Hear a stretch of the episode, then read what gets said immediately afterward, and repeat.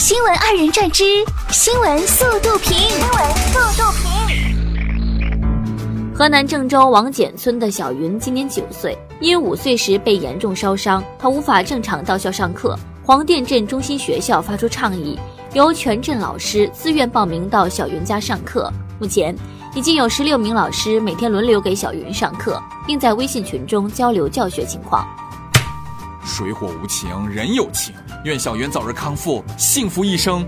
三月二十八号，浙江平阳一男子不满被贴罚单，开车到交警队理论。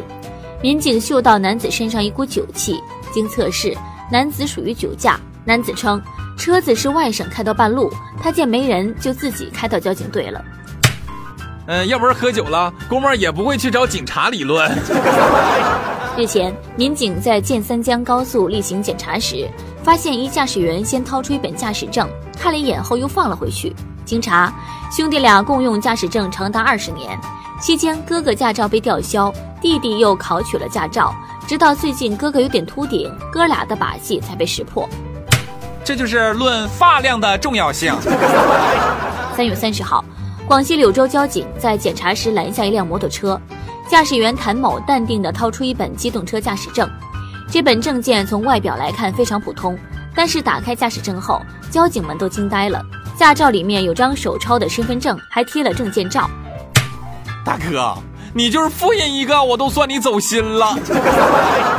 江苏男子窦某因盗窃多次被判刑，最后一次刑满释放后，窦某购买了刑法、刑诉法、侦查学等四本法律书籍，并刻苦研读，企图再次作案时逃避打击。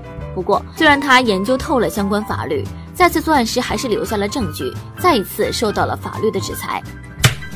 嗯，这哥们儿思路我其实可以理解。俗话说得好，知己知彼，百战不殆嘛。可是俗话又说，天网恢恢，疏而不漏，知法犯法，罪加一等。近日，江头派出所接到一女子报警，称其被男朋友殴打并抢走手机。女子说，看到男友躲进了菜塘游乐场的鬼屋内。民警赶到现场，在棺木内发现刘某。民警越看越眼熟，随手一查，发现刘某有多次盗窃前科，几天前还在某小区实施过盗窃。目前，刘某已经移交派出所审查。不如就让他在里头永远别出来了，毕竟里头个个都是鬼才。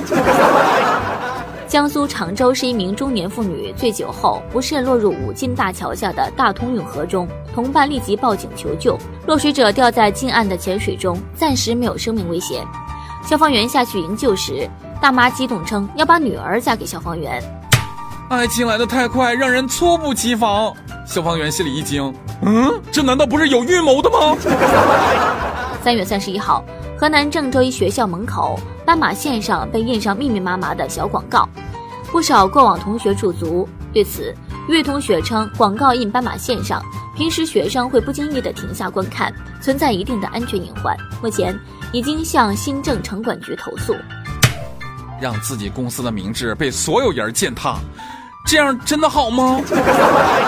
近日，宿迁一小伙下车买早饭。回头发现车没了，监控显示一小伙忘拉手刹，轿车一路滑行近三百米。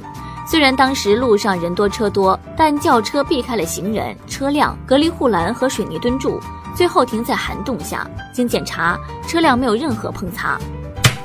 车表示：“滴滴，是时候来一场说走就走的旅行了。”二十六号，湖南株洲交警在查酒驾时发现一新司机。据悉，该司机驾照考了三年，前一天终于考过了，约朋友们喝酒庆祝，不料酒驾被抓，最终被扣十二分。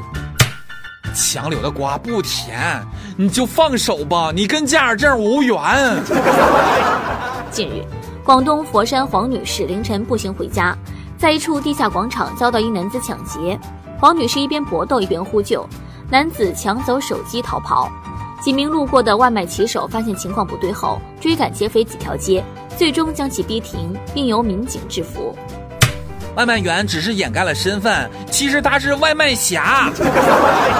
近日，孟加拉国一名孕妇在生下第一胎二十六天后，又产下一对龙凤胎，检查后发现，原来她是罕见的双子宫，且出现双子宫两侧都受孕的几率为百万分之一。